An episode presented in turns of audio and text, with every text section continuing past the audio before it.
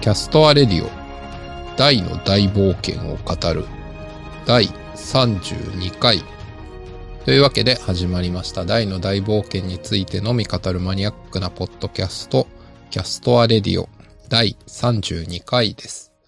え語るのは私、まさきと、どうも、ポタジンです。はい。いつものごとく、この二人でお届けしてまいります。さて、えー先週土曜日32話が放送されましたが、はい、ご覧になっていますかね。はい。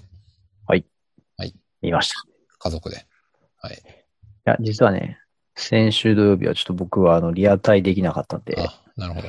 の、後から録画を見ました。録画を見ましたか。はい。今回はあれですね、まさきさんがノートに書いてくれてましたけども、はいはいはい。そうですね。もう、ゴメちゃんとポップのシーンが良かったですね。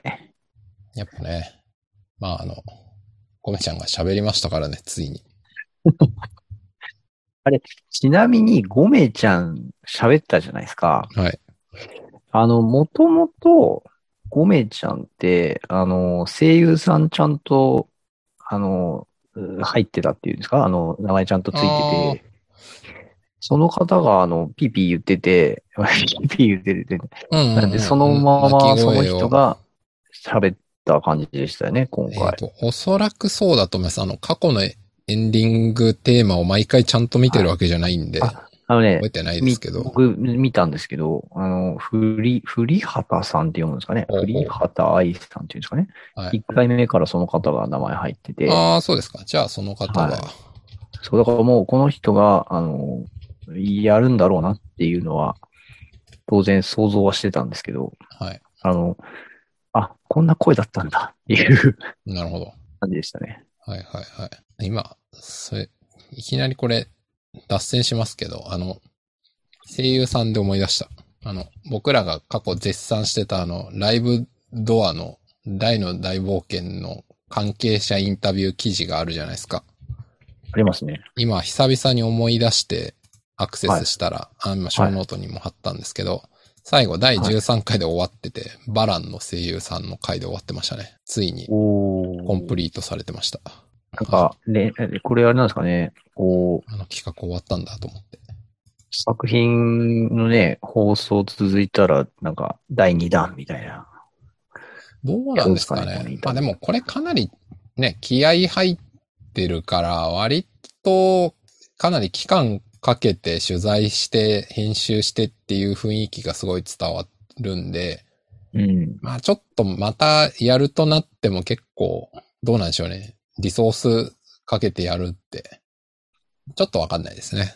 いやでもなんかいいやすごいいいんですけどね。やっぱあの、このラインナップこうやって出てきてると、ちょっと足りないなと思うのが、やっぱこう、ミストバーンとか、ああ、キルバーンとかね。シルバーンとか、まあ当然大魔王バーン、あと、ー、ヒムとかね。新鋭騎団もいないし、そうそうそうそうそう。まあ確かにね、あとあのこう、主要キャラ。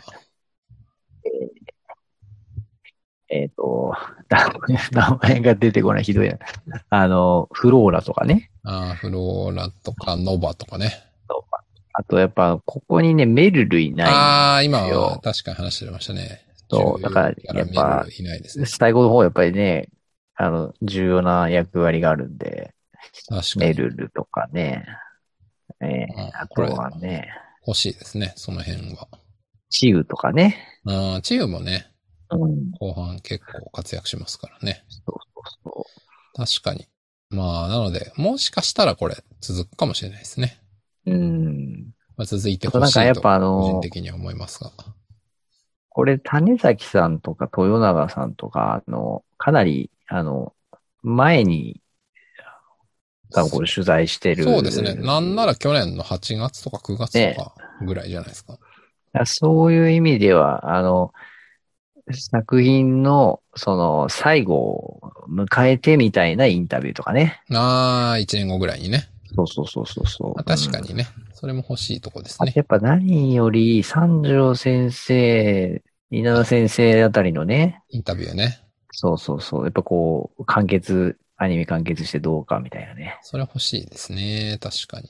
しいね。そうなんですね。この記事シリーズね、すごい深いとこまで掘ってて、クオリティ高いのに、まあ、ちょっとこれ僕らあの別にウェブの数字も見てないんで勝手なことは言えないですけど、あんまり PV が多くないんじゃないかっていう 予感がしてまして。あんまりこう、あの、リツイートされたりみたいな、そういう感じでもないほとんど目にしないですよあのねね。ページでしたよね、これね。これあの、2020年版アニメ関連記事シリーズの中で僕はなんなら一番クオリティが高いと思ってるんですけど、うんうん。確かに。大変、 うん残念なことにというか、いや、わかんないですよ。ちょっと数字見たら全然そんなことはないのかもしれないんで、その場合はすいませんですけど。まあ、っていう。うん。はい。なので、ぜひ、ゴメちゃん役の声優さんも第2弾があるんであれば、やってほしいあですーね。ね、ちょっとやってほしいですよね。そしてあの、ゴメちゃんとポップのシーンは、まさきさんがね、重大なことに気がついて、何でしたっけいましたけどこんなことって。ええいや、ほら、あの、ゴメちゃんに歯歯があった。ああ、歯があったね。それね。ああ、それ、あれ、僕、漫画今回ちゃんと読んでないけど、漫画の時からあったんですかね。どうなんでしょ漫画の時はですね、原作を見るとですね、あの、歯のように見えるものが、あの、上顎的な位置にですね、なんか、これ歯なのかなって見えるようなものがあありね、ます一ね応描かれてはいるんですけど、う。あるある。一応ある。朝木さんが今回言ったような、あの、ぎゅっとこう、食いしばってるような、そうそうそうそうそうそうそう、そういう感じには書いてないですね。スライムって歯があるんだっていう。結構、驚きを感じましたね。ドラクエのゲームにおいてスライムが描写された時に、はって多分書かれてないですよね。えー、なかったのかなどっちですかね。まあ、あの、ほら、ドラクエのアイテムとしてなんちゃらの牙とかは装備できるんで、まあ、歯があるような気がしないでもないんですけど。ああ、確かに武器としてね、装備できたな。でもなんかドラクエのどうなんですかねイラストを見る限りは、あの、こうなんていうんですか、赤いラインがこう、はいはいはいはい。口がなんか、ぬらっと開いてるだけで。そうそうですよね。あの、いわゆる鳥そうそ山う。見先えないで生すのあの、よね。象徴的な絵とかには一切歯はないですね。うん。まあ歯だったら怖いもんな、結構。うん、怖いね。なぜそこで歯だけあるみたいな。なんかあの、どうなんだろう。でも、コメちゃん、ゴールデンメタルスライムだもんな。まあ、スライムじゃないんですけどね。あまあまあまあ、あの、アイテムですからね。神の涙なんで、まあ何でもありなんですが。今回ね、なんかあの、ゴメちゃんがね、その歯もそうなんですけど、あの、表情が豊かだなと思いましたね。いや、めちゃめちゃもう、すごいですよ。うん泣いたり怒ったり。そうそうそう。あとなんかちょっとさ、あの、なんていう顔っていうんですか、この変な、あの、目が半開きみたいなああ、顔するシーンとか、ありますね。だいぶゴメちゃん表情豊かだなと思って。あの、ゴメちゃん基本的に現実世界だと喋れないんで、喋れない分、動きと顔が豊かっていうのはあると思ってたんですけど、それ喋ると完全にもはや、顔が豊かな上に喋りまくるから、 あのもう完全に主役ですよね。いやー間違いないですそね。こがね、多分主役感がある理由なんですよ。だからしゃ、喋るっていうのは、あの、禁じ手ですよ。 ゴメちゃんは。うん。もう、反則技ですよ。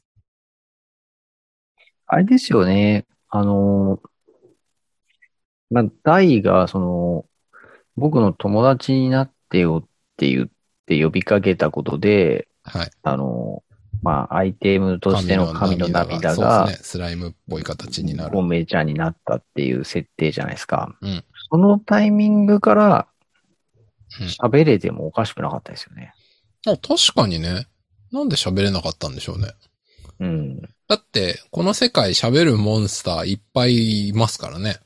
そうそうそう。だってブラスじいちゃんそうそ喋う。るし。ブラス、デフォで喋るし、えーっと、地獄の騎士バルトスとかも普通に喋るし、ね。チウは、大ネズミは多分デフォルトでは喋れないけど、なんか勉強した結果喋れるようになったっていう。うんまあだから、あの、まあ、言っ多た分らね、賢さクにロコダインとかだってね。ね、普通に喋ってるし、あとなんか、うん魔王軍の、何でしたっけ、ガーゴイルとかも普通に喋ってますもんね。喋ってます。ザボエラの手下とかもね、喋ってますからね。本番喋ってますよね。だからなんフか、レイム軍団とかも喋ってましたよね。喋ってますよね。彼らですら喋るから、なんか、そう喋ると喋れないの境目がよくわかんなくて、そう、それこそ言ったらあれだけど別にフレイムとかね、賢さが高いモンスターにも見えないし、うん。構造上生物的な要素もないのに、だから、線引きが謎ですね。あの、その、そうなんですよ。大の大冒険世界モンスターにおける喋れる喋れない線引きの謎がありますね。あとね、あのーよくよく思うと、デルムリン島には多分ブラスじいちゃんしかいないんですよね。あー、確かに食べね。るモンスターってね。おあんだけモンスターいるけど。確かに。でもなんか、それがあれですもんね。その、一巻の始まりの時だと、えー、たくさんのモンスターたちと、少年大と唯一喋れるモンスターでじいちゃんが育てましたっていう、この構図が、ね、象徴的であって、最初から喋れるやついっぱいいたらちょっとまた微妙でしたよね。デルムリン島の、あの島の秩序を乱さないように神の涙が配慮して、ごめんちゃんなるほどもね喋らないモンスターとして、あー。その要はモンスターたちの一種だっていう、その、確かにね。そこなんていうの枠からをはみ出ないように、神の涙のそうそうそう。忖度というか調整がかかったと。そうだからそれ能で力発揮ゴメちゃんだけ喋れちゃうと、多分、その、島のモンスターよりも、ひと一歩近づいちゃうじゃないですか、確か第に。確かに。ゴメちゃんが。そうですね。多分、だからその、モンスターとも分け隔てなく、仲良くなるっていう関係性にするためには、ゴメちゃんが多分喋れちゃダメだったっていう。それはね、ありそう。そう。な、不思議なのは、あれなんですよね。その、大々世界って、し喋れるかどうかと、知能が高いかどうかもあんまり実は関係なくて、うん。っていう感じがなんかして、あそれこそ例えばあの、クロコダインの直属の古文のガルーダとかは、グワーしか言わないけどめちゃめちゃ賢いじゃないですか。はいはあい、のはい。空気読んで完璧に動くし。確かにそうだな。あ、なんかあれかもしれないですね。あの、いや、今思ったのは、さっきガーゴイルとか、フレーム軍団とはかい、はい。喋るって話したじゃないですか。うんいや、あのー物語の最後の方に、あのードラ、ドラムーンのゴロゴアってロは、出てくはるいじゃはないでい、すいか。ますね、ゴロは。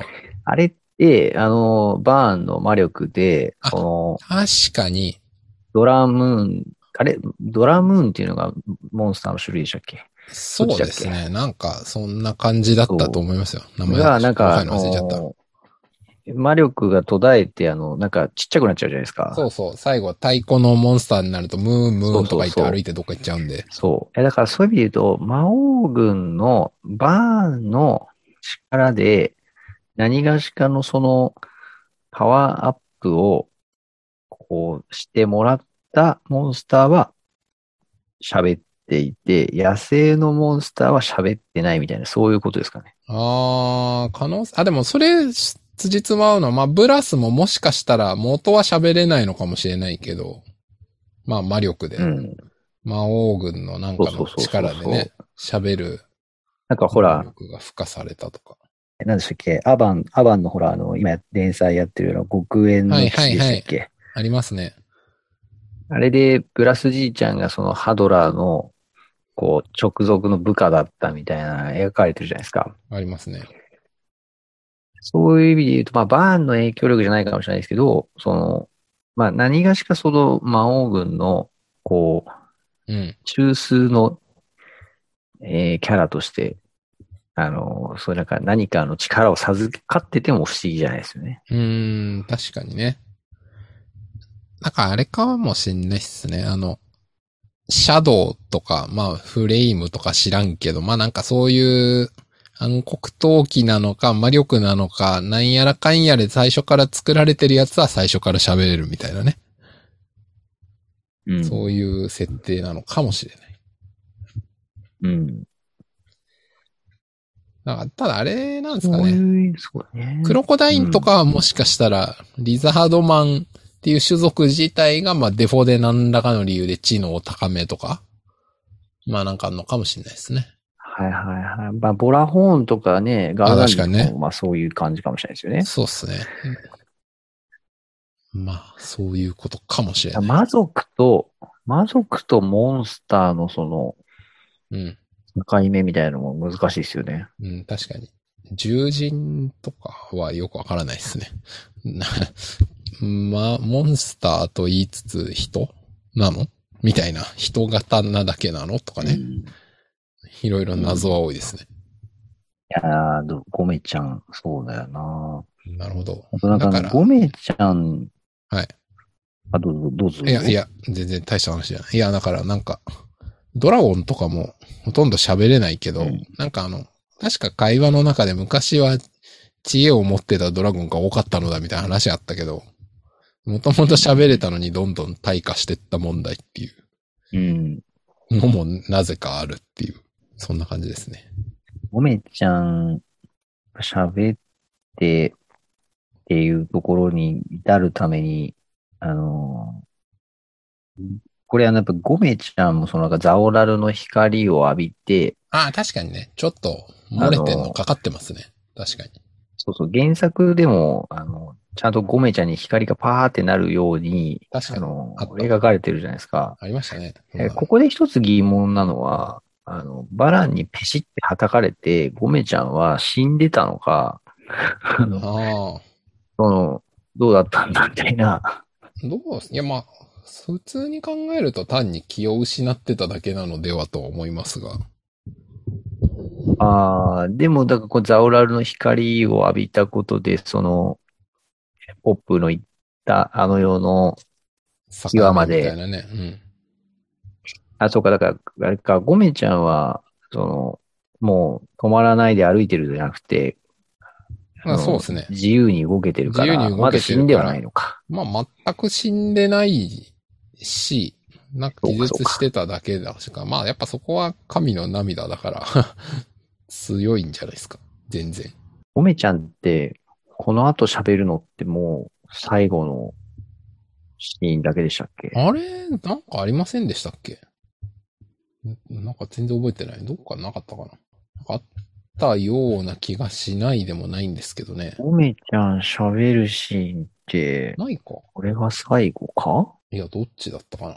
あちなみに今、確認しましたが、バランがゴメちゃんは、はたいた後、ゴメちゃんの落下した時、ポテって落ちるのが目がぐるぐるマークになってるんで、これは気絶ですね、ただの。細かい。いや、重要、重要。うん、ゴメちゃん喋るシーンあったかなないかもしれないですね。まあ、これは、僕らが気づいてないか忘れてるだけっていう可能性もありますけど。今のね、ちょっとね、落下のね、話を聞いてね、僕ちょっとね、気になってるとこが今回ある、あるんですけど、おいいですかはい、どうぞ。いや、あのね、前からもちょっと話題になってはいますけど、はこう大の大冒険におけるはい落下のダメージってどうなってるねんっていうあーそれね。あ、落下ダメージほぼないんじゃないか問題。あのね、今回ね、ちょっとね、ヒュンケルあれがでしょね、剣が投げた後のヒュンケルが見ましたあいの、や見ましたよあの落ちっぷり。落ちっぷりと、んあの、なんですか、小さくなりながらあの喋り続けてる感じは、そうちょっと笑っちゃいました、あそこは。僕はそこはね、ドップラー効果じゃないけど、あの、うんこう、遠ざかっていくときあそうにちょっとさ、そう音をね、フェードしてほしかったですね。あれボはねリュームが全く一緒。っていうか、あの演出がよくわからなくて、あの、大きい画面から小さくなる演出じゃなくて、あの、いわゆる、うん。お落ちてるとこを横カメラで平行に動いてくだけでよかったのではっていう、すごい思ってて。あの、そうね、あの演出にした意図はよくわかりませんでしたあ。のセリフあのセリフってね、原作だとね、もう一コマなんですよ。そうっすね。伝説どこのまで名言い剣切だ、っそてんいすつよを使えみたいな。あんなにね、なんか、あの、間がないんですよ。そう、 そう、ちょっとね、うん。そこはあれ、僕もなんか、間延び感を感じましたね。あとね、あの、いや、今ちょっとそのシーン再生してるんですけど、うん。あの、いや、ああの、ヒュンケルの落がもうすす相当な高さですごい距離落ちててよく無事だなっていう話あるんですけど、うん。クロコダインよくあんな高いとこまで大人一人飛ばすなっていうね。あー、クロコダインの腕力すげえ問題。あの、氷ま、えっ、と、なんだっけ、あの、ほら、バルジの島で、バルジの塔に、台をこう、カタパルト発射したみたいなのったじゃ あなりいですかましたね。すげえ、みたいそうそうそうあれの時よりも多分今回の方が飛んでるよね。な。はい、飛んでますね。上空これ相当行ってるよね、これ。相当いってますよ。でね、落ちた後ね、バーン、ドカーンと落ちて、そう。ユンケルね、起き上がるんですよね、もうすぐね。いや、ほんとね、なんか、うん。この世界落下ダメージ、脳幹問題はね、ちょいちょい感じますよ。で、あの、落下ダメージ脳幹問題だとすると、あの、以前、まさきさんが指摘してた、あの、なんだっけポッポップがイオでガルダあンディあー、を倒したそうね。時に、ガルダンディ死んだのの半分以上は落下ダメージなんじゃねえそうそうそのうみたいな。っていう話はあのなくなるわけですよね、そこはね。うーん、か、考えやっぱ方イオで死ん二だっていつうあって、いや、あの、いや、受け身問題。 問題ってつけすぎだけど。要するに別に今回のヒュンケルは、なるほど最後まで喋り続けて意識があるから、こ、要するにこの世界の人たちはあの、後でほら、ヒムがノーザングランブレード受けても、頭に意識集中したから効かねえって言ってたじゃないですか。ありまだかしたらあね。の、まあ、念能力じゃないんだけど、その、念の集中というか、はいそれによって強烈な受け身を簡単に出せるんで、あの、この世界の達人たちは。何でしたっけあの、レン、レンでしたっけ何でしたっけうんうん。あの、体硬くするやつですよね。。そううそうそうそう、そういうやつ。ハ体ンターハンター読まなすぎて忘れましたけど、こうみたいなやつこうだ。こうだよか。まんまだけど、こう。だから、この時のヒュンケルは、やられてはいたものの意識ははっきりしてるから、こうで簡単に受け身を取れたっていう説だと、それは納得しません。なるほどねガルダンディは完全にもうイオで、もう意識脳ぶっ込ん震でた盪かしてらる、から。もうす受け身不能で死ぬよねっていう。なるほどね。なので、こう受け身説を提唱します。なるほど。であとね、落下問題に関して言うとね、今回ちょっとね、あのー原作にはね、ここまでのね、あのー描写はなかったなっていう落下シーンはい。あ、まあ、てか今回やっぱバランとダイの戦闘シーンが素晴らしかったんですよね。ああ、そうだのったですね。まあ、それこそ原作がない、あの、なんか、ダイが、あの、オーオーラで、こう、ヒュヒュヒュヒュみたいになってるとことか、うん。ね、落下シーンはね、ここがすごいんですよ。あの、あま、前、おなじみアマゾンプライムさんで行くとこですね、10分18秒ぐらいからですね、うんあの、バランの拳の一撃を、ダイが正面に食らった後にですね、はい。こう、吹っ飛んでいくんですよ。でね、ここに吹っ飛んだあ後をちょっとご覧いただきたいんですよ。うん。あの、もうね、なんかあの、うんあの、隕石衝突したぐらいの、うんうんうんあ。の、なんか、あの、なんですか、あの、空間が赤く染まるみたいな、あうんうんのうん、うんフレア爆発みたいなのが起きたかのようなはいはいはい。衝突の爆発が起きて、うん。なんか相当でかい岩があの飛び散ってるような描写になってるんですよ。はいは台いはがい。ね、地面に激突したところ。なってますね。えすっごい爆風起きてるんですよ、これ。なんかもうスーパーなんかあメテの、そオれみこそたいな。げ原爆、そう、原爆爆発したかぐらいのね、爆発起きてるんですよ。超メテオですよね。そう。これはね、ちいょや、っと、ね。本当だ。このメテオ感やばすぎでしょ。いや、これもう確実に死ぬレベルですよ。しかもですそよねの後、10分45秒ぐらいにですね、そのまだ、あの、爆風から、あの、持ち上がった巨大な岩が落ちずに浮かび上がってる状態のところに、うん。バランが、あの、上空からドラゴニックオーラ全開で、あの、降り地て面きのますね。そう、方にこう向かって降りてくるんですよ。これね、ちょっともう時空がおかしくなってるんじゃないかってういんううんね。うん。わかりもまうすね、ね。ちょっとね、想像を絶するね、演出になっ確かてるんですによ、こねれ。。このクレーターすごすぎ。そう。で、あの、時間止まってるんじゃないか説ですよ、ここはもう。なるほどいろいろありえますね。いろいろ、まあ、時空が歪むほどの。でね、そう。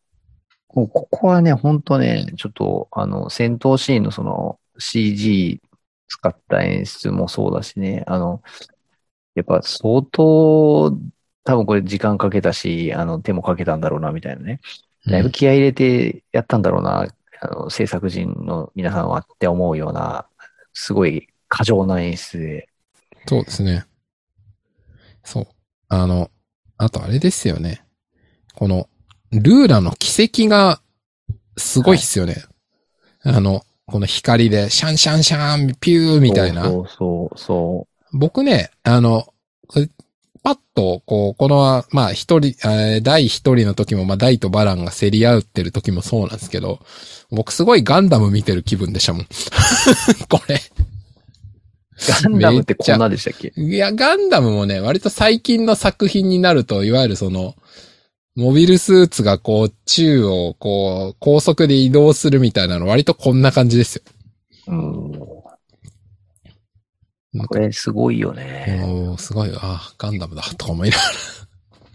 あとこの、格闘シーンがね、これ多分これ、ここはなんかあの、CG なんだと思うんですけど、あの、なんかすごい、こう、違和感少なくうまいこと入れてんなと思って。ああ、前半の方ですかえっとね、そうそうそう、あの、あバ最ラ初のン方とその、えっとね、ダイが戦って5分30秒ぐらい、そのシャンシャンシャンってなってるあたりのところとかで、はいはい。明らかにちょっとね、あの、質感が変わるんですよ、キャラクターたちのうんう、んうんうんダイとバランの。うんはいはい。やる蹴り技とか肉弾戦のこう、技はいがはいね、はい。かなり激しく打ち合うとこがね、CG で描かれてるっぽいんですよね、これ。うん。なるほど。ああ、本当だ。確かに。その境目がすごい、なんか、うん滑らかですね。あれ前回ほら、あの、はいはいはい、えテランジョテラテランージョが壊ーれるとこがいかにも CG だったって いう。ーそうそうそうそう、あそうあれを受けて、あの、ちょっと気合い入れてくれたのか、ちょっとわかんないですけど、確かいや、すごいなと思に。っ違て和こ感こははほとんどないですね。確かに。うんそう。あとね、演出的なその過剰さで言うとね、あの、皆さんあの、死にかけ、死にかけというか、まあ、死んでるポップがね、使った呪文が、あー、うん何かっていう話でしょ何なのかってなんかあの、大好き TV 見ました大好き TV でも。見ました見ました奈良さんが、うん、豊永さんがね、いいよ、なんて言ってたっあけれ、ベギラマじゃないかああー、っつって。豊永さん、ベギラマっつってて、なんかコメントの中にはいいよじゃねえかとかなんかいろいろありましたけどね。そう。でね、みんなちょっとね、そんなね、あの、何の呪文を使ったかとか正直どうでもいいんですよ。なるほど。僕はね、見逃しちゃいけないと思うのはですね、今回のやっぱりその演出の激しさの部分でして、あの、10、Amazon プライムで11分0567秒ぐらいのあたりなんですけどね、はい。あの、何の呪文を使ったかはさておきですね、はい。あの、先ほどの、あの、台が地上にこう激突して、うんうんうん。空間が真っ赤に染まって、うんうんその、地上にクレーターみたいな穴が開き、うん。うん。その岩の破片が上空にまだ浮いているところにバランが突っ込んできてる中に、はいはい。その、大爆発起きるんですよ。うん。起きますね。はい。もうその、ば大爆発が起きた後の衝撃がすごい中にさらに大爆発が起きてるんですよ、これ。はいはいはい僕の呪文で。はいはい。要は、そのエネルギーをもう、なんていうか、そう相殺するぐらいのうん。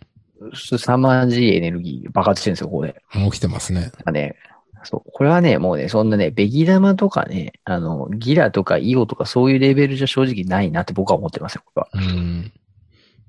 まあ、あれじゃないですあのか。魔法力。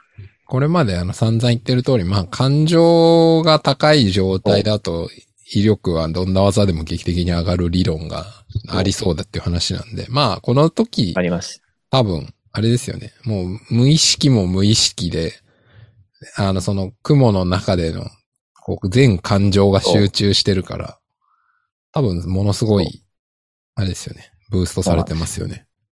でね、あの、アマゾンプライムで行くと、この11分16秒くらいを見ていただきたいんですけど、うん。ここで重要な描写はですね、ポップ君は右手をパーにしてるんですよ。してますね。はい。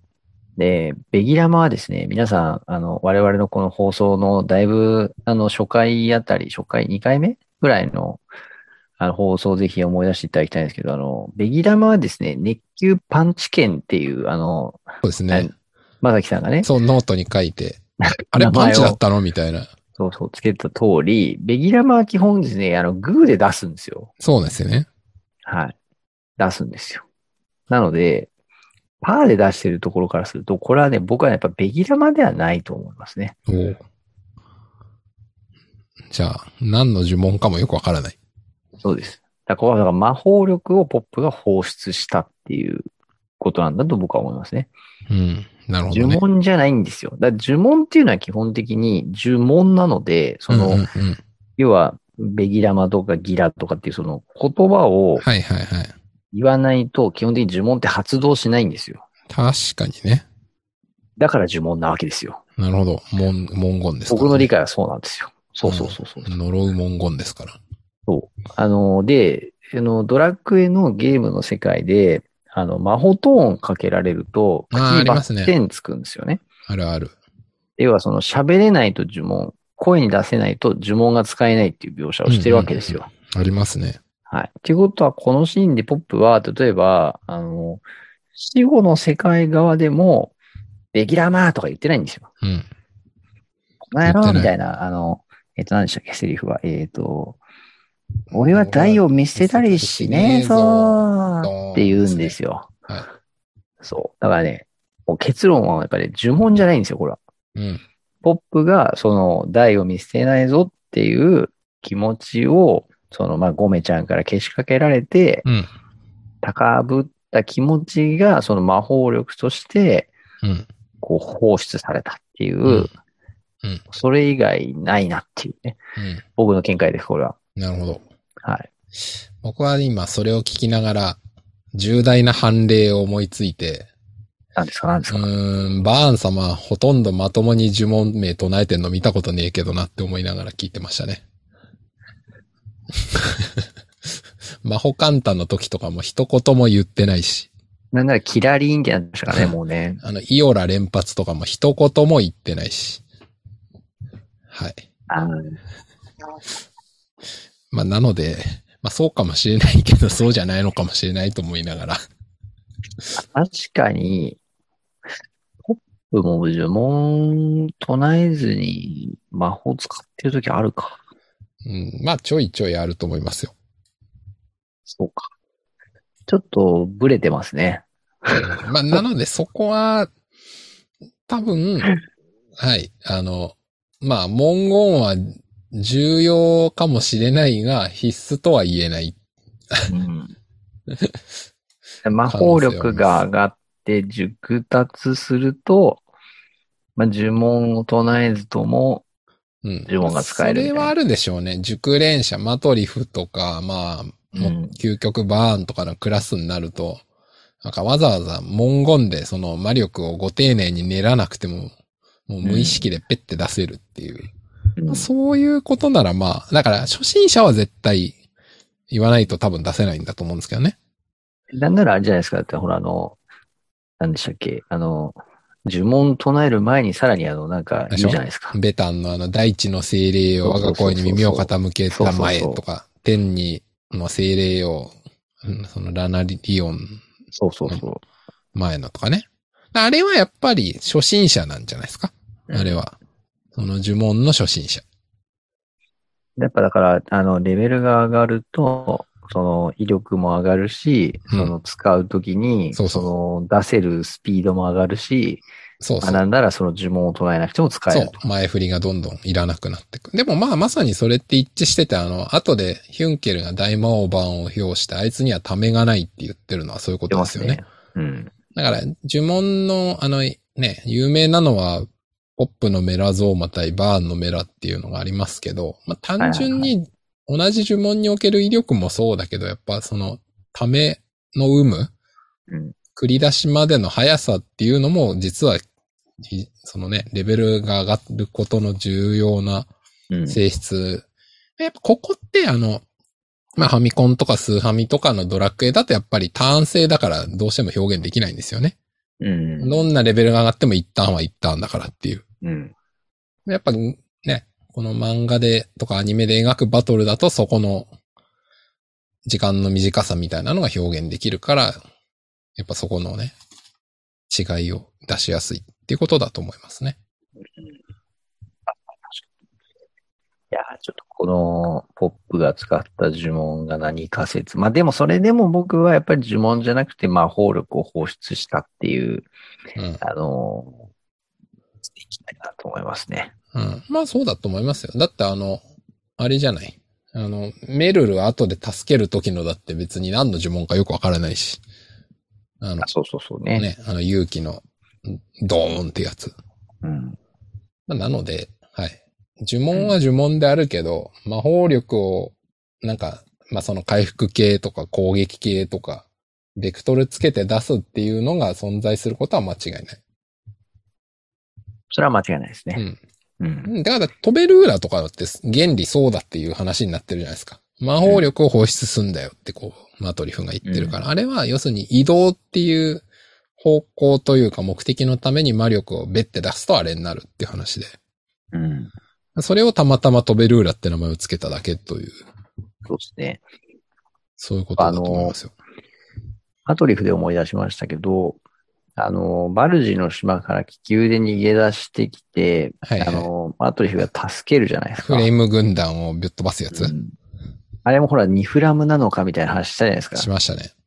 あれもだから、そのなんか、魔法力放出したみたいなうん。話だったのかもしれないですよね。多分、いわゆるその、は、はじゃ、はじゃ方向の攻撃力っていう形での魔法力放出なんじゃないですか、あれは。多分。ね。だから、なんか、やっぱ、うん、呪文っていう形じゃないけど、その魔法の力を、うんその戦いに応用するみたいなことそが可能だってことですよ ね。そうそう。まあ、むしろそれが、ナチュラルに描かれてるのがこの大の大冒険の一つのこのね、バトル的な意味での魅力ですよね。うんそのいわゆるだから、ゲーム発祥の世界観ではあるけれども、そのゲームだと、一呪文が一効果っていうものに縛られちゃってるところを外して、うんもっと自由にうん。魔法とかそういう性質を表現して描いてるっていうのがやっぱりいいとこなんでしょうね。うん。うんまあ、なので、小田人さんのおっしゃる通り何の呪文かにこだわるっていうことにはほとんど意味がないというか、大の大冒険的なその魔法の性質のね、描き方をあの、見逃してますよっていう話だとは思いますね。いや、もう、まさきさん今ね、俺が言いたかったことをね全部言ってくれたう。ん 言ってしま ったね。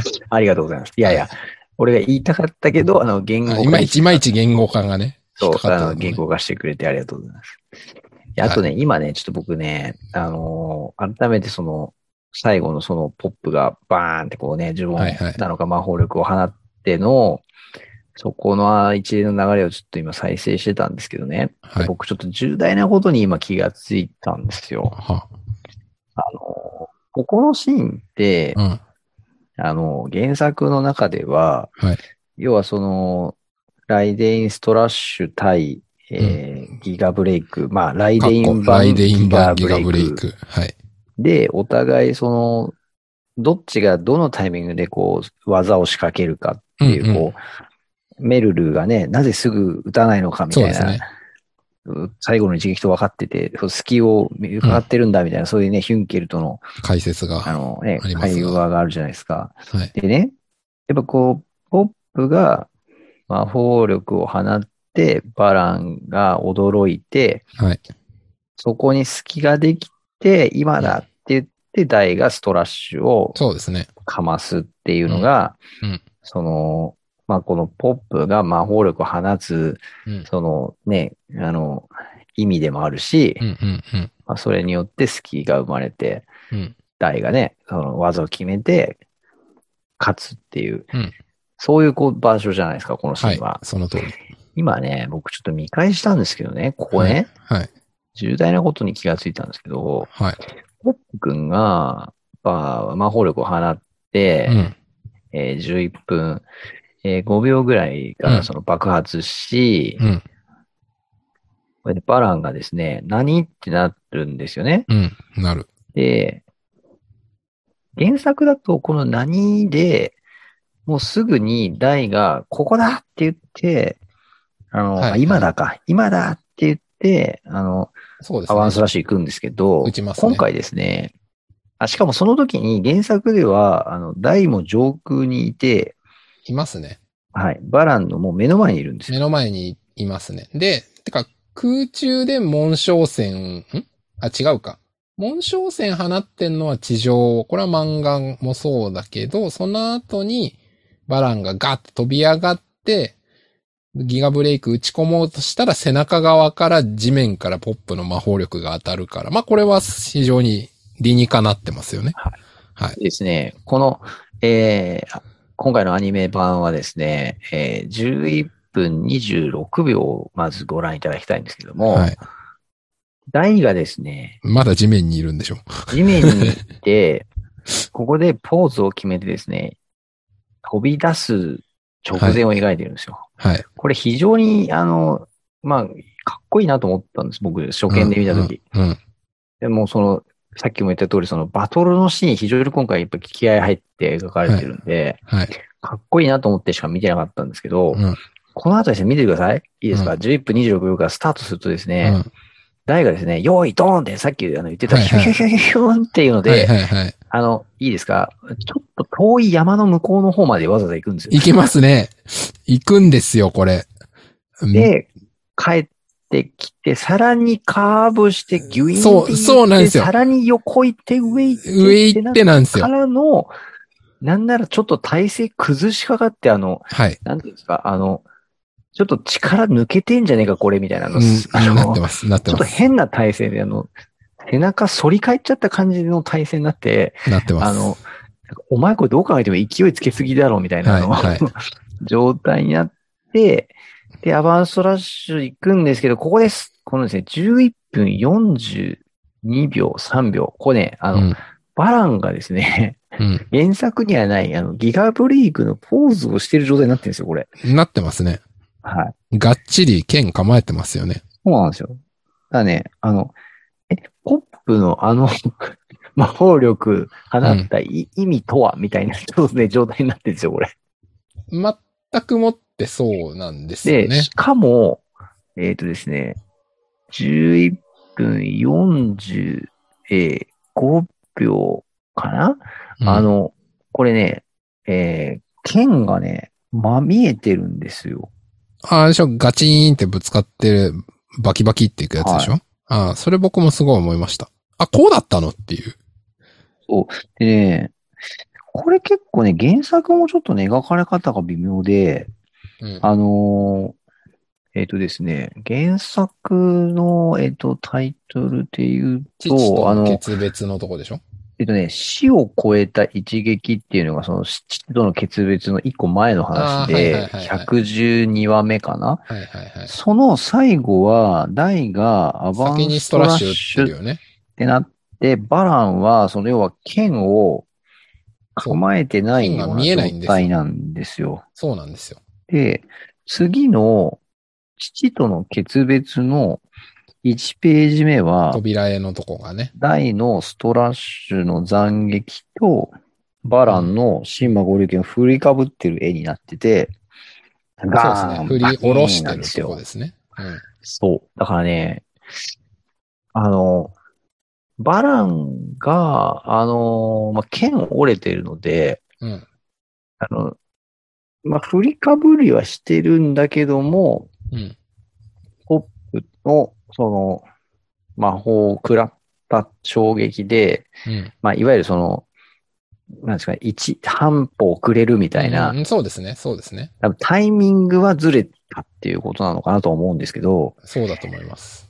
でもね、なんかね、ここんな悠長に構えられるような間を与えてどうするっていうね、てか、だから、それはアニメ版の。アニメ版。まあ、だから、あの、ポップのあれは、まあ、威力そのものは、リューマ人化したバランに対して、ダメージはほぼないかもしれないけど、不意をつかれた爆発死んでるはずのポップが撃ったっていうことの驚きで、完璧に出遅れた、で、そうそうそそのう、出瞬間遅にれるなんですよ。打ち込むっていうそう、のがまさにこのポップのね、最後、貢献なわけで、そうなんですよ。ここで一手間与えちゃダメだろっていう。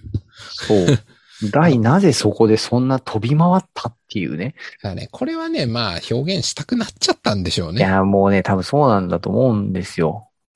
うん、まあ多確分、実に。これあの、それこそね、小田人さんのお子さんみたいな、これをアニメとして初めて見る小学生とかにとっては、こっちの方が100倍かっこいいんで、いや、間違いないです。あの、それは間違いないです。視聴者に対するコンテンツ提供っていう意味では正しい。もうそれは間違いない。うんただ我々みたいに漫画を散々読み返してきて、いろんな角度から見てしまう大人からすると、 ぬぬぬぬっていうそう。あとね、感じね。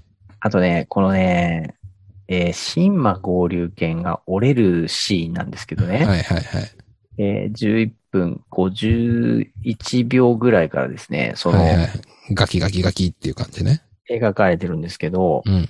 あのーこんなにメリメリ、メリメリいくっていう感じの、うん。あのーなんていうんでしょうおお、折れていき方なんですよね。はい。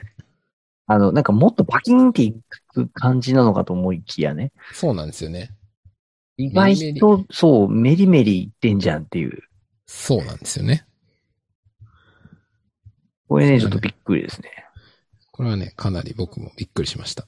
いや、でも確かに漫画読んでた時に、うなんん。か大のストラッシュが直撃したのであれば、むしろなんで、バランの剣折れてんだろうっていう謎がずっとあったんですけど、うん。まあ一応、だからこうやって剣と剣がぶつかって、大のストラッシュが押し勝って、折ったんだったら、まあわからんでもないかなっていう気はするんですけどね。いやあとね、またここもね、落下が激しいんですよ ね。激しいですね。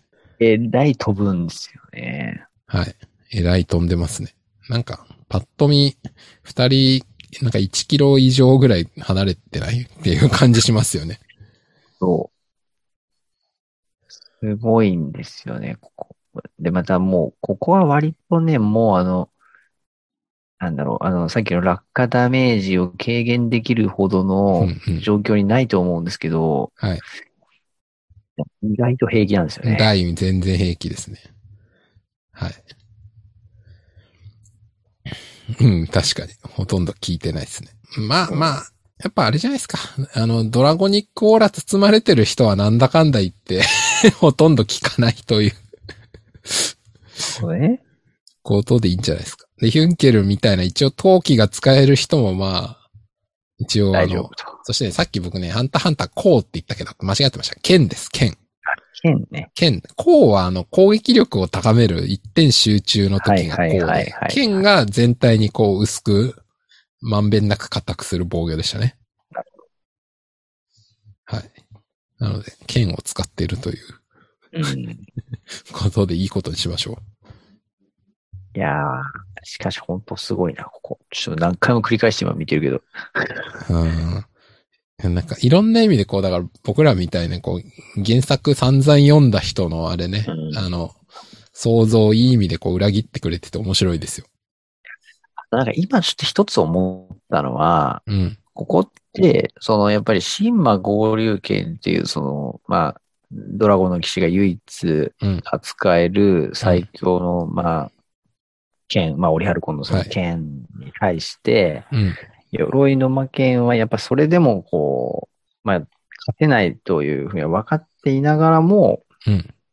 その、勝負しに行くじゃないですか。はい。僕ちょっと今思ったのは、あれはその、要は、あの、威力を増すための助走なんじゃないかっていうね。んあの、後ろにすげえ離れてってからのそう。あの、ギュイーンって飛んでってからはいのはいはいはい台のストラッシュは、うん。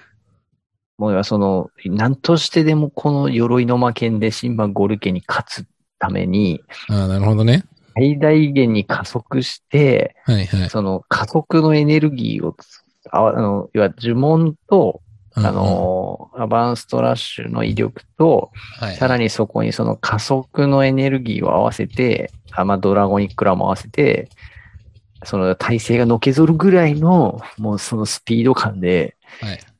威力を増したんじゃないかっていうね。あー、あれですね。だから、あの、 運動量は質量と速度の掛け算だみたいな、そういう話そでう、そうそう速度を上げとけば。そう、折れるんじゃねえか。なるほど。まあ、じゃあそういう解釈にしましょうか。でねそれはありそうかなと思ったんで速すけさど、の質量かける速さの2乗なんで、速い方がいいと。うんスピードで、で、ほら、バランはここって、要はそのスタンディング、まあ、そうですね飛んでるけど、スタンディングでスタ待ンちデ受ィけンてるグじでゃないすでね。すかは。い、はい。そう。だから、おもろにそのスピードと勢いを受けるじゃないですか。そうですね。でしかもタイミング崩されてるから、はい。そういう意味で、こう、ちょっと助走をつけさせたのかなっていうのは、ちょっと今思いましたね。なるほどね。確かにう。な僕が今ね、改めてここ見てて思ったのは、ここは神竜の戦いにならないのかっていう、 これ完全に 後の話ですけどね。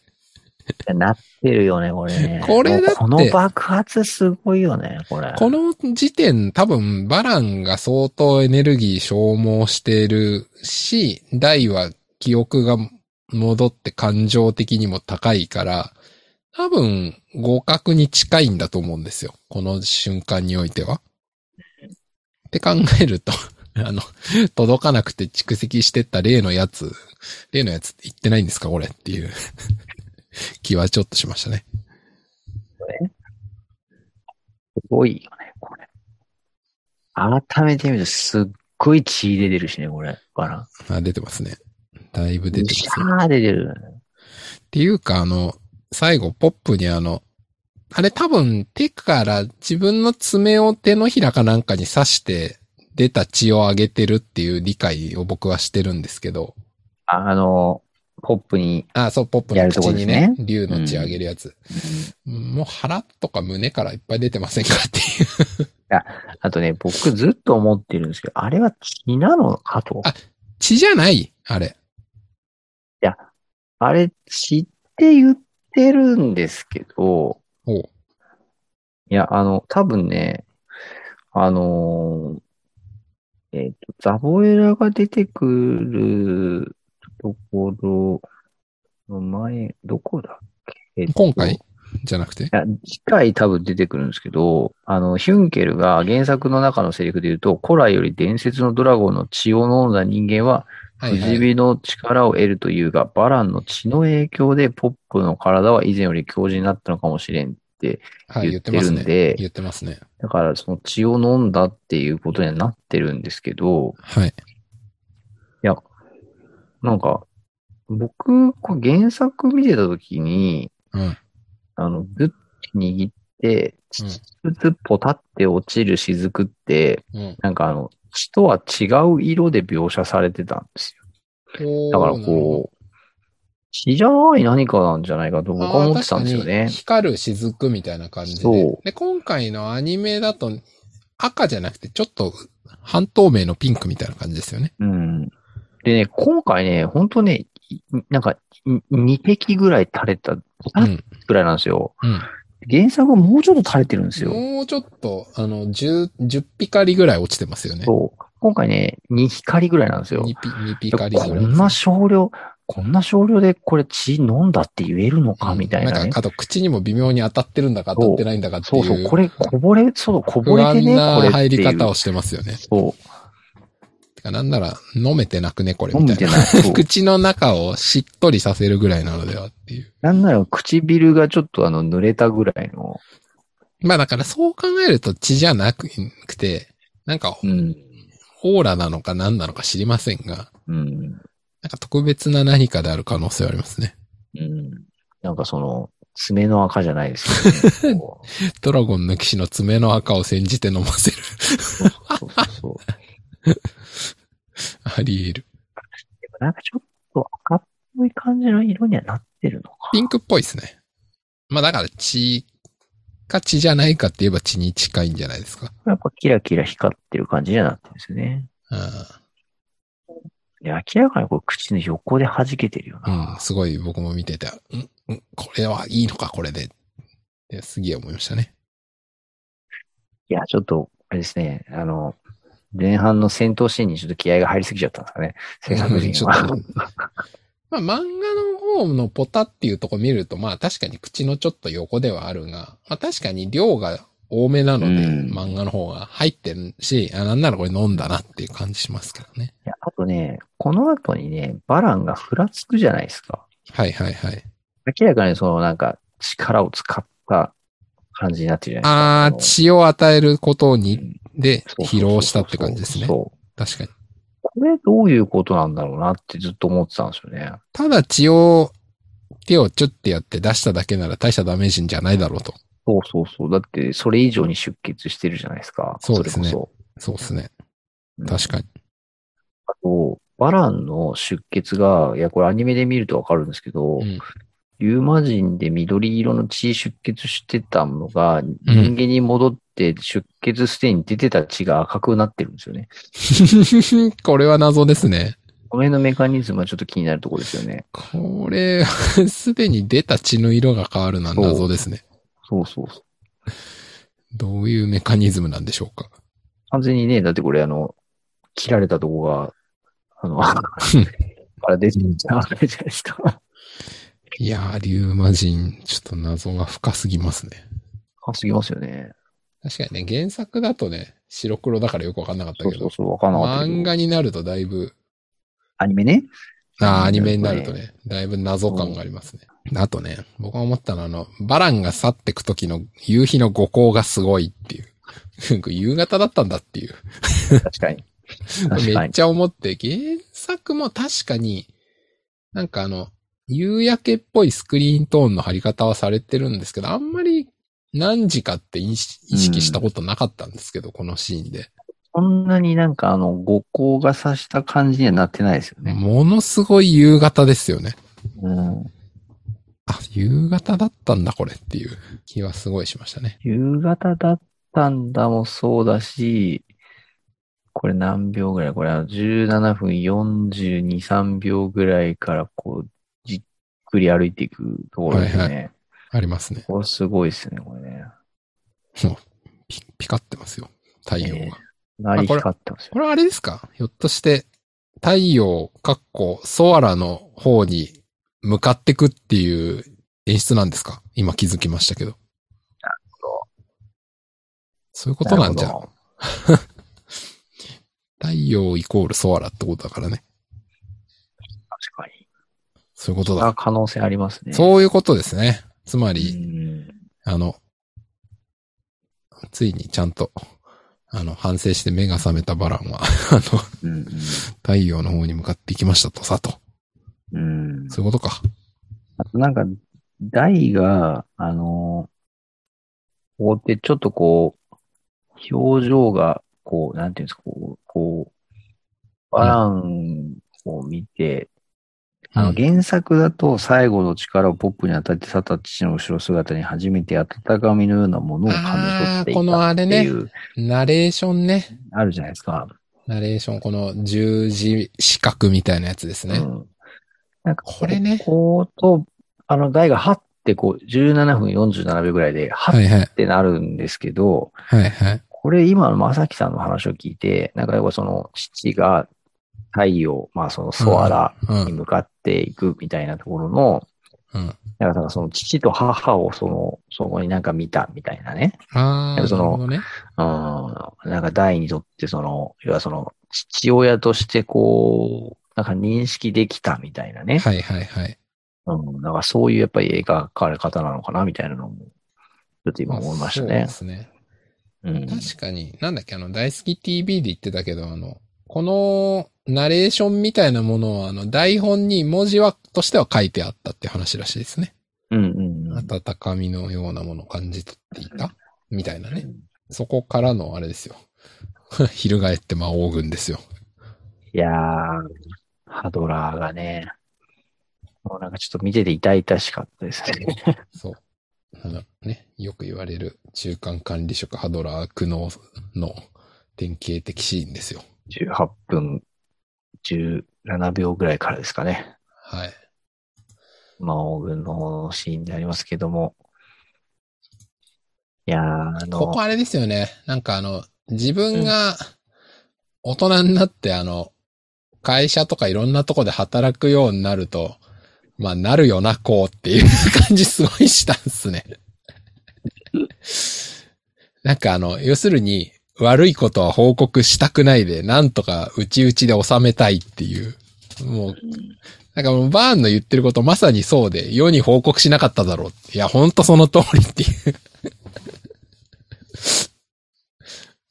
う。もう、それですよ。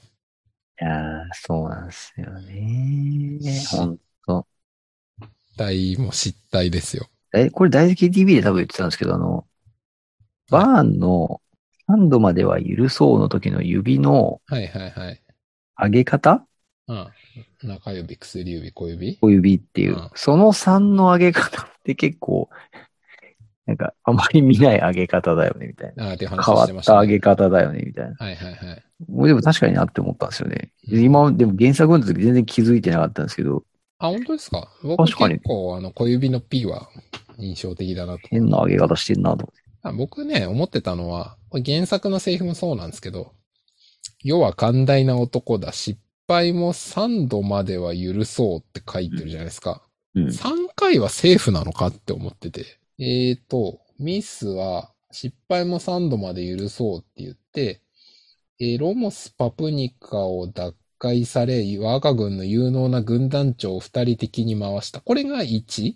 で、バルジ島で撃ち漏らした。これが2。うん。バランの一件が3でしょうんえ、3度まで許そうなら、これまだセーフなのかな っていう気がして、あれじゃあ4回目はダメなのでもこの、バー、まあハドラーの震え方を見ると3回はもう3ストライクアウトっていうことじゃないですかう。んだけどアバンの件で2ストライクに戻してあげようっていう話じゃないですか。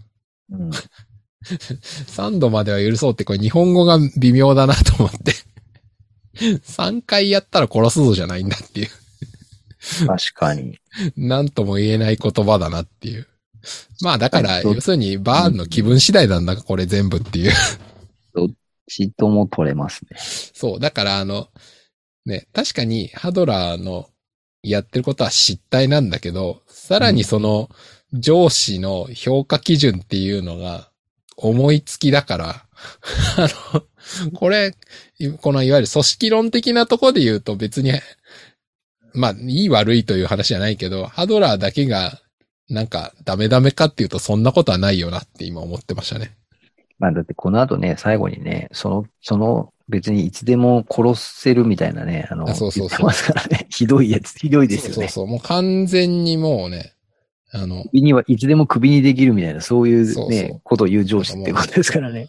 そう。まあ、首っていうかもう完全に処刑ですからね。首ならまあ現実世界だったらまあ別に新しい仕事すればっていうだけの話ですけど、うん、完全に処刑ですからね。いやーだからね。ここはね、あの、自ら言ってますけど、その、追い詰めることで人化けする。あ、そうそうそう。完全にね。まあ、遊んでるわけですけど。まあだからね、ここからの後で超魔生物になってからの、大たちとバーンのあの、最初の激突の後で、あの、自力で蘇ったハドラーがバーン、もうちょっとで勝てそうっていうところまで行く、あそこはすごい惜しかったですね。あの、いや、ちょっとね、今、そこ再生してたんですけどね。あ今のシーン。うん、うんちょっとね、これは非常に気になる描写だなと思うとこがなんすあっかたんですけど、はい。ハドラーがね、うん。あの、バーンのその部屋を出て、うん。えー廊下をこう歩いていってる場面だと思うんですけど、はいあのはいえっ、とですね、アマゾンで言うと21分57秒、8秒、9秒、もう本当に最後ですね。はい。 1分ぐらいのはいとこなんですけど、なんかね、原作だとね、もうちょっとね、なんか、壊せ書いてる感じで、うん。そんなになんかね、かっこいい感じじゃないんですけど、うん。ここはなんかえらいこう、キキッとした感じのハドラーになってるんですよね。うん、どっちが原作が。アニメが。ああ、アニメの方ね。うんまあ、確かにね。ああ、確かに。原作ちょっと壊せ書いてるじゃないですか。壊せ書いてますね。で、ザボエラが隣にいてみたいな感じになってるんですか。そうですね。だからだいぶちょっとここハドラーがね、ちょっと美化されてんなと思って。うん。だから、この後やることが、あの、ザボエラとの闇討ちっていうことを考えると、ここはもっとビクビクしてる方が自然なのではって感じですよね。そうそうそうそうそう。とりあえず何としてでも始末しなきゃいけないから、こう、せこい手に出るっていうのがこの後なんで。そうなんですよ。だからちょっとかっこよすぎんなと。まあ、この辺はね、アニメだと、やっぱりかっこよくなりますよ。しょうがない。いや、まあね、多分だからその、あれですよ。クロコダインをね、あの、かっこよく描いちゃうのと同じように、多分、ハドラーファン、ハドラー推しも制作陣にきっと多いんですよ。多まあ、っ分。ていうかやっぱね、話を最後まで知ってたら、やっぱりクロコダインとかハドラーをかっこよく描きたくなりますよね。そうそうそう、そういうことなんですよね。そうきっとね。そう。まあね、知らないではない。まあ、クロコダインに関してはもう全然あの、うんね、大の味方になって以降は基本ほぼかっこいいところしかないと思うのでいいんですけど、まあ、ただこの時点のハドラーはまだね、まだダサいハドラーですからね。まだダサハドラーの途中ですから。うんいやー、ちょっと次回のね、あの、ザボエラの奇策うん。これ確かにね、まさきさん指摘してる通りね、ザボエラにとっては、あの、上等手段ですよね。うん奇策じゃないよな、ね。そう。あの、闇討ち、えー、はめ技、お得意技でしょっていう。僕思ったのは、ザボエラの奇襲だったらわかるんですよね。まあ、ああ、確かにね。奇策じゃねえなって。ああ、ザボエラなら、うんやるよ、これ、みただいかな。ら、ハハドラーの奇襲うん。だよな、みたいなね。とかね。うん。ちょっと思いましたね。まあね、僕がね、この最後の方で一番びっくりしたのは、この家、メルルの家だったんだっていう。えうん、言ってますよ。今回の話の、どっか最後の方で。あれどこだっけなあ、違う、次回予告だったかな忘れましたけど。本当にメルルの家でどうたらこうたらって言ってて、え、この小屋メルルん家なのっていうすげえ思ったんですよ、僕。あ、次回予告だったそかうなどこだったかなそれ全然気にしてなかった。次回予告かななんかちょっと次回予告んとこ再生してみてください。え、ちょっと音、今、出してなかった。ああ、まあまあスピーカーじゃないや、ヘッドホンで自分だけ聞けば別に音入らないと思うんですけど。聞いてみます。なんかね、メルルの家でとか言ってますよ。 えメルルこんな、こんなとこ住んでたのっていう驚きが。てか、メルルの家ってことはナバランの家でもあるのかあれ、ダメだ。俺、俺これ再生、音を上げても、まあ音まがあいい聞ですこよ、いえいですよ。ない。あの、ちょっと後後でで聞いて気みますがよ。向いたらうん聞いてみてください。まあ別にあの本筋には何の関係もない話なんで。いや、でも、それ原作にはないですよなね。。いないないい。メルル、こんなとこ、こんなあの、うっそうとしたとこに小屋で住んでて大丈夫かっていう気はすごいしましたね。ちなみにですね、あの、ちょっと、私また今回の原作の使用ページ数をお、カウント、出た。カウントしたんですけども、今回ですね、53ページ。あ、少ない。はい、少ないですね。あの、やっぱり今回はあの、さっき言ってた戦闘シーンでだいぶあの原作にない描写がそう多ですよかねったり、あのもありますし、まああと多分こう、区切りの意味でも、うん。はあの、いはいはい。これね、まあ、そうあでのすね。確か次に。入っちゃうともう野襲に入っちゃうんで、そうですね。確かに。切れ目上は確かに。まあここまで確かにねだったん。だろそうなれはありますね。うん、それはあると思う。で多分、えっ、と、ここまでの傾向からいくと、えーちょっと今ペースがこう、これ落ちたんですけど、また多分、次の話、その次の話みたいなところはちょっと結構ペースが上がる傾向に今までだと行うんくの。かなと。まあね、内容もザボエラの野襲だから、まあ、 早回しでもいいよねって感じはしますよね。おそらくなんですけど、次が野襲で、その次が、えーあの、剣を探しに行くっていう話のところの振りがあって、え3回先で、さ三回後で多分、えっ、と、マーム戻っ武てく術る。大会になるんじゃないかなとうんないるうほど。気がします。なるほど。多分ページ数のページ数要素はね。評価、あの、それか、あの、より早いペースで行くとしたら、えっと、次の次の話ですね。うん。で、マームが、あの、ロモス武術大会かなっていう感じですかね。そしてね、今思ったけど、あのは原作漫画だと、えーと、あれだっけ。アバンの書を見つけた後に、あの、読み切り勇者アバンが入ってるんですけど、はいはいはい。これは、どう思いますアニメに入るんですかねあ過去時代のやつ。いいどうですかねやらない気がするな。だってね、それこそ今回のそのページ数理論で言うと、これ短すぎてアニメの1話にはできないじゃないですか。ーですね。これはまあ、あの、番外編って、もともとタイトルにも振られてるので、うん。これはやっぱ今回アニメの中には入れないんじゃないですかね。出ないっすよね。でももしかしたら今後の過去回想の中でまとめて出てくる可能性はゼロじゃないなと思ってて。うんうんうん。あ、でもこれってあれなんだっけあの、極縁の魔王のあれに結構このシーン確か入ってますよね。なんていうかな、なんていうかまるっと入ってましたよね。 で、あれまるっと入ってないってすごい思ったのう。ん。覚えてるんで、まあもしかしたら、今回のアニメではオールスルーの可能性ありますね。まあそうだと思いますよ、おそらく。うん。なるほうどん。ね。いやー、今回もね、バランとの戦いこれで終わりましたんで、はい。からですね、あの、やっぱりあの、原作ファンにとっては、あの、まあ、バランとの戦いも、今回その、91年には描かれてなかったところうん。なので、あの、大好き TV でもね、何度もあの、豊永さんが、アニメ化してくれてありがとうっていう、言ってましたね。あの声優メさモんをがず言っうとって見いてう。るってうん、書いてましたね。言ってましたけど、あの、もう多分毎回我々は今後ですね、もうこっからはあの、もう、なんていうか、いわゆるその、あー話的にもそのね、触れてなかった話の方にもう入ってきますからね。うん91年で。そうですね。